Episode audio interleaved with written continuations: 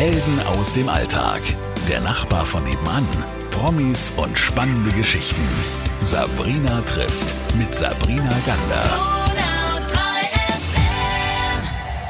Ich freue mich heute sehr, denn es ist ein Gespräch zu dritt, ist ja auch nicht so oft und wir sind drei Damen und ich begrüße bei mir im Studio einmal Frau Schmidt-Bommers, grüße Sie. Hallo.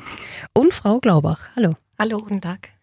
Wir reden heute über etwas ganz Besonderes, wo der eine oder andere schon eine leichte Gänsehaut bekommt, wenn man das Wort nur sagt, Hospiz. Und zwar geht es um den Tag der Kinderhospizarbeit am 10. Februar. Mhm. Und da müssen Sie uns vielleicht erstmal erklären, was machen Sie beruflich und warum reden wir heute darüber? Ähm, ich fange mal an. Also ich bin Koordinatorin hier in Ulm im ambulanten Kinder- und Jugendhospizdienst und wir begleiten Familien mit Kindern, die lebensverkürzend erkrankt sind oder Familien, in denen jemand verstorben ist. Das ist so ganz grob und knapp mal erzählt, was wir tun. Wegbegleiter. Genau. Ich bin vom Haus aus auch Sozialpädagogin und auch Koordinatorin im ambulanten Bereich, Schwerpunkt ambulanter Kinder- und Jugendhospizdienst. Dieser Tag, der deutschlandweit äh, zelebriert, gefeiert äh, und ähm, auch organisiert wird ja auch, ähm, ist Ihnen ganz, ganz wichtig. Warum, Frau Schmidt-Bommers? Ähm, wir stellen immer wieder fest bei unserer Arbeit, dass es nicht bekannt ist, dass es uns gibt es ist kaum bekannt, dass es Hospiz gibt. Und wenn jemand das weiß, dann geht es immer um das stationäre Hospiz. Dann weiß man schon, oh ja, stationäres Hospiz, da geht man hin zum Sterben. Das ist schon alles richtig. Aber wir vom ambulanten Kinder- und Jugendhospizdienst sind schon viel früher in der Familie drin und können viel mehr machen. Und das ist uns einfach ein Anliegen, dass wir da Familien erreichen, die in Not sind, die gar nicht wissen, wo sie sich hinwenden sollen und dann irgendwann mal sagen, oh Mann, hätten wir das gewusst, als es uns so schlecht ging, das hätte uns helfen können. Und das ist so die Intention, dass wir sagen, wir wollen die Leute erreichen, die ähm, wirklich jetzt völlig verzweifelt sind. Das Kind ist gestorben, die Familie steht da und sagt, was machen wir? Wie beerdigen wir? Was machen wir mit den Geschwisterkindern? Ähm, wie reagieren die? Müssen wir alle sofort zum Psychologen gehen oder wie soll es weitergehen? Und dann können wir kommen und einfach schon mal Ruhe reinbringen und sagen, wir sind da, wir sprechen jetzt drüber, wir halten das aus, Sie können uns alles fragen. Warum, äh, Frau Glaubach, glauben Sie denn, äh, kennt man sie nicht so? Ich glaube, weil es grundsätzlich ein Thema ist, das erstmal weggeschoben wird. Also die Erfahrung machen wir auch ganz oft, wenn wir erzählen, wo wir arbeiten, dann ist das erstmal so, oh, ja, dieses, diese Angst vor diesem Thema auch. Mhm, was ich sage, die Gänsehaut, ne? Weil genau. Wort Hospiz schon. Genau. Und wo man vielleicht auch die Info, die es einen Dienst gibt, erstmal auch nochmal wegschiebt, wenn es einen nicht betrifft. Und ich denke, darum geht es, das immer wieder bekannt zu machen. Denn je mehr Stellen das wissen, desto ähm, leichter ist auch der Zugang dann zu uns. Genau. Und der Zugang ist dann auch ganz unterschiedlich. Mal erzählt ein Kinderarzt, dass es uns gibt, mal die Krankenkasse, ähm, mal ein Pflegedienst. Und ich denke, je mehr Stellen einfach ganz schnell vor Ort sind und uns vermitteln können, desto besser. Ähm, ich habe vorhin schon äh, ganz kurz erwähnt, man kann ehrenamtlich bei Ihnen auch arbeiten? Jetzt wird der mhm. eine oder andere sich im Kopf kratzen. Wo? Wie? Mhm. Erläutern Sie das doch mal ganz kurz. Finde ich nämlich ganz spannend, den Bereich. Also wir sind auf die Ehrenamtlichen angewiesen. Das geht gar nicht ohne die Ehrenamtlichen. Wir machen, also meine Kollegin und ich, die Erstkontakte und vielleicht mal Beratungsgespräche. Aber es kann dann durchaus weitergehen, dass die Familien eine ehrenamtliche ähm, einfach zur Seite gestellt bekommen, die die Familie einen Weg ein Stück weit begleitet. Das kann ein paar Jahre sein, dass einfach jemand da ist für die Kinder ähm, und anbietet, dass das Thema Sterben und Tod präsent ist und dass man immer drüber reden kann. Und das heißt aber nicht, dass die jetzt, nehmen wir mal als Beispiel, die Mama ist gestorben und jetzt sind zwei Kinder da und eine von unseren Ehrenamtlichen geht hin. Das heißt nicht, dass die ähm, mit todtrauriger Miene hinkommt und sagt, ja, ich weiß, es ist alles so schrecklich. Natürlich wissen wir, dass alles schrecklich ist. Aber was die vermitteln soll, ist, dass das Leben weitergehen soll. Die soll die, die Leichtigkeit, das Lachen, die Freude wieder in das Haus reinbringen, in das Trauerhaus, das eh so dunkel und schwarz ist. Und sie bringt das Licht wieder mit rein und zeigt den Kindern, es kann wieder gut werden. Es wird anders gut. Es wird nie mehr so, wie es war. Aber es kann wieder gut werden. Und das ähm, ist die Aufgabe von den Ehrenamtlichen, die das bei uns auch echt mit Herzblut machen mhm. und dafür aber auch besonders geschult werden. Also es kann niemand sagen, oh ja, würde ich gern mitmachen, ich habe Zeit. morgen fange ich an. Mhm. Nee, es ist eine Schulung vorher notwendig. Und was für eine Voraussetzung? Also könnte ich das machen? Ja.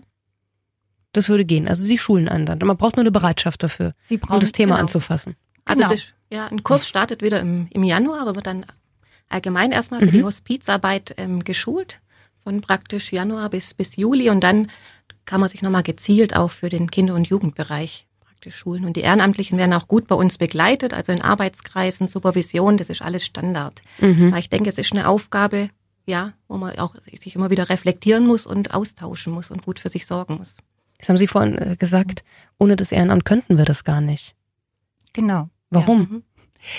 Die ganze Hospizbewegung ist ja eine Bewegung aus der Bürgerschaft und ist entstanden von Ehrenamtlichen, äh, die gesagt haben, wir wollen, dass Menschen nicht alleine sterben brauchen, dass Menschen in Würde sterben können. Und dafür braucht es jemanden, der zuhört. Es braucht kein, kein Fachpersonal, das das macht. Das ist was, was wir Menschen miteinander tun können und wo wir uns gegenseitig helfen können.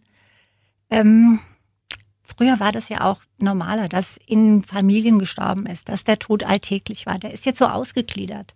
Es ist sehr vielfältig ähm, alles geworden, sehr komplex. Auch die, ja, die Ängste, die, die sind irgendwie größer geworden. Ähm, es ist so paradox, es ist ständig von Tod und Sterben die Rede. Ein Krimi jagt den anderen, ja. Aber sich dann selbst damit zu befassen, was das bedeutet, das ist total schwierig geworden, ja. Und ähm, unsere Ehrenamtlichen, die sagen, ja, also erstens will ich ein Ehrenamt machen, zweitens ist es mir wichtig und drittens ist es auch was Besonderes, sich einfach auch selbst damit zu befassen. Und das muss ich als erstes machen, mich selbst damit befassen. Wo sind denn meine ähm, Ängste? Was habe ich denn für Vorstellungen? Wie ist das denn Sterben? Und was habe ich für ein Bild? Gibt es ein Leben danach oder nicht? Und erst wenn ich das dann weiß, um meine Fragen, um meine Ängste, um meine Einstellungen, dann kann ich auch mit dem anderen mitgehen. Also das heißt nicht, dass wir kommen und sagen, also wir kommen jetzt vom Hospiz und wir sagen jetzt, wie man stirbt und wie das gut geht, sondern die sagen, ich setze mich dazu und halte die Fragen und Ängste aus und dann gucken wir mal, was wir draus machen. Frau Glaubach, ich habe selbst die Erfahrung gemacht, äh, dass es einen Todesfall gab im Bekanntenkreis ähm, und dann kam die Nachricht, bevor ich dorthin gegangen bin, Mensch, komm doch, dem Kleinen geht's total gut und es ist überhaupt keine schlimme Stimmung hier drin. Mhm. Das ist das, was wir vorhin besprochen hatten, äh, wo Sie gesagt haben, äh, deswegen brauchen wir den Ehrenamtsanteil auch, aber auch, ähm, das ist dieses Begleiten, auch dieses, äh, die Geschwister begleiten, die, die eben weiterleben. Ähm, das kann nämlich auch schön sein. Und ich denke, das ist auch was Schönes, sonst würden Sie es ja auch nicht so mit Herzblut machen, oder, Frau Glaubach? Ja, genau. Also erstens, ähm, ja, kommt von den Familien ganz viel Dankbarkeit, dass man überhaupt erst kommt und, und auch dieses mit aushält und auch dieses, ja, diese Freude wieder mit reinbringen und auch gerade den Geschwisterkindern auch zu vermitteln. Es ist, hat alles Platz in der Trauer. Das ist in den Kindertrauergruppen, in den Jugendtrauergruppen immer wieder Thema. Ja, auch in der Trauer hat Platz für Freude. Dass man lachen darf, ne? Ja, man darf lachen. Denken ja ganz viele, auch bei einer mhm. Beerdigung zum Beispiel habe ich das mhm. erlebt. Und mhm. er sagt, oh Gott, das ist ja schlimm, wenn ich jetzt lache, das, ja, das mhm. darf ich wahrscheinlich gar nicht. Das gehört ja dazu. Genau. Ja? Und auch genau. immer wieder zu gucken, diese Anteile der Traurigkeit haben, haben Raum, aber auch, was kann ich für mich tun? Wie kann ich wieder auch, auch ähm, leben und mein Leben gestalten? Warum machen Sie das eigentlich? Warum haben Sie sich für Hospiz, Kinder-Jugendhospiz entschieden? Ich glaube, es war eine Gefühlssache und so ein Weg, der sich ergeben hat, dass, dass das eine Aufgabe ist. Ja. Und ich glaube, so diese Erfahrung ähm, gemacht zu haben, keine Berührungsängste mit diesem Thema zu haben. Durch die eigene Auseinandersetzung, die man durchlaufen hat. Aber gab es da irgendeine Geschichte in Ihrer Biografie, wo Sie sagen, und dann passierte etwas und ich habe mir gedacht, hm, da bleibe ich dann dabei oder es hat mich so bewegt, dass es mich nicht mehr losgelassen hat? Ja, es war schon so eine persönliche Erfahrung, dass vor fünf Jahren eine gute Freundin von mir gestorben ist und mit drei Kindern. Und da einfach nochmal so eine ganz persönliche Auseinandersetzung mit diesem Thema war und ähm, ja, ich glaube, so eine Grundinteresse für dieses Thema sowieso schon war und ich da dran geblieben bin einfach. Das ist das mhm. Richtige, der mhm. richtige Weg für Sie auch, Frau Schmidt-Bommers, oder? Ja, also es ist jetzt keine persönliche ähm, Erfahrung gewesen. Ich fand es schon immer äh, ziemlich spannend, so Sterben und Tod, was passiert da mit einem, wie ist das Leben vorher? Und dann habe ich mir gedacht, ähm, also ich will Kinder einfach nicht allein lassen, dass die irgendwann mal sagen, wenn ich gewusst hätte, dass die Mama stirbt, dann hätte ich ihr gerne noch was gesagt. Das, das, kann nicht, das darf einfach nicht sein, ja. Sondern ähm, ich finde es wichtig, dass die Kinder das Gefühl haben, ich habe meiner Mama oder meinem Papa oder wem auch immer noch alles sagen können, was wichtig war. Und den Eltern umgekehrt auch, dass sie gut gehen können und für die Kinder noch sorgen können. Das ist sowas Elementares. Ja? Und wenn ich denke, wir gehen aus einer Familie raus und ähm, die Kinder sagen nachher, ja, es ist ganz grausam und das ist so gemein, dass das passiert ist, aber wir haben das gut hingekriegt. Das finde ich toll. Das berührt sie ja auch immer noch sehr, oder? Ja, wobei ich äh, extrem nah am Wasser gebaut bin und ähm, ja, mir auf die Tränen kommen. Das ist manchmal ein bisschen blöd. ähm, ich stelle aber fest, dass. Äh, Wieso eigentlich? Wieso ist das blöd? Naja, es ähm, kann schon manchmal sein, dass ich noch fast vor der Familie anfange zu heulen, weil alles so Wirklich, traurig ja? ist, ja. Die aber gut mit umgehen können. Ich das auch sage. Also es tut mir leid, ich bin halt nah am Wasser gebaut. Heißt jetzt nicht, dass ich hier im Tränenmeer wegschwimme. Ähm, ja, es ist so und wenn es lustig ist, lache ich auch. Also von daher, ja, können die Familien eigentlich ganz gut mit umgehen, sagen, ja, ist eigentlich schön. Frau Glaubach, muss man das, dass man, dass man so mitfühlt bei so einer Arbeit? Also, dass das, ist das vielleicht wichtig auch, dass man das hat? Ich denke schon, dass es dazugehört, ja. Und dass man einfach ganz bewusst damit umgehen muss auch, ja. Dass man sagt, ja, jetzt kommen mir gerade die Tränen und dann muss das auch, ja, benannt werden. Und das legitim ja dann auch. Also ja, ich meine, wenn genau. das einen berührt, das geht mir ja auch so. Also ich hatte ja auch schon mhm. Interviews, wo mir jemand die Geschichte erzählt, dann musste ich weinen, aber mhm. kann ich auch nicht sagen, tut mir leid, ich schalte jetzt kurz aus. Mhm. Wenn es einen berührt, dann ist das ja auch da, finde ich, es hat eine Berechtigung.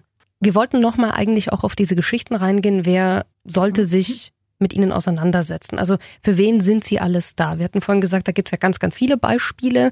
Vielleicht könnten wir da nochmal ganz kurz reingehen und sagen, wer kann sich denn alles an sie wenden? Also im erstmal kind, ähm, Familien, wo ein Kind lebensverkürzend erkrankt ist, wie man sagt. Und das ab Diagnosestellung. Also das heißt, wir können Familien wirklich auch ähm, jahrelang begleiten, weil ich denke, ähm, ja, sobald dieses Thema im Raum steht, ist es auch wichtig, dass man Ansprechpartner hat.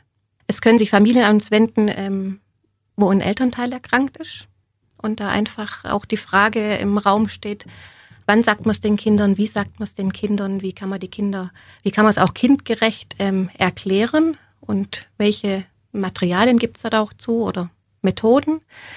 Und auch, ähm, ja, wenn ein Elternteil verstorben ist und eine Trauer, Elternteil oder ein Geschwisterteil, Großelternteil verstorben ist und einfach die Trauer da ist.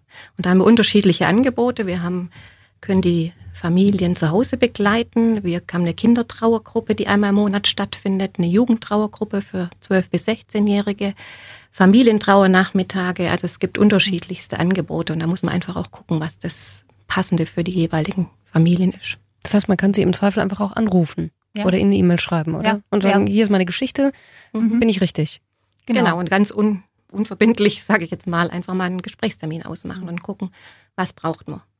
Das ist nämlich wirklich verrückt. In einer Welt, ähm, in der ich ähm, mit sämtlichen Online-Stores mir alles innerhalb von 24 Stunden nach Hause schicken kann, wissen doch die meisten nicht, wie man ähm, genau darüber dann redet, was uns ja alle betrifft, den Tod, ähm, das Sterben, was ja auch nicht immer schlimm ist. Ich habe schon Leute von Hospizen, also Besucher, mhm.